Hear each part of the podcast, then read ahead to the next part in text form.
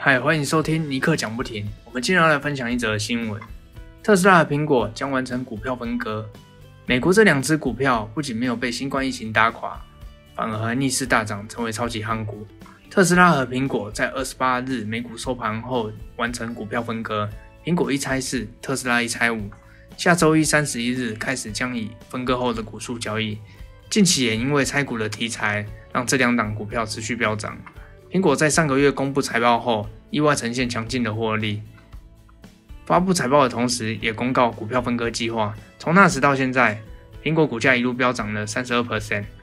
特斯拉股价也从本月十一日宣布股票分割后，也一路上涨了五十七 percent。好，那么为什么要分割股票呢？股票分割的目的主要是让股价变低，降低入手门槛，方便更多投资人买进。以特斯拉为例。目前股价约两千美元，等于买进一股需要六万块台币。分割后股价变成四百美元的话，约只要一万两千元就可以成为这间世界电动汽车大厂的股东。那么就感觉相对轻松许多了吧？所以股票分割对股东的影响是股数增加。由于股价调低关系，你的持股总市值并不会改变。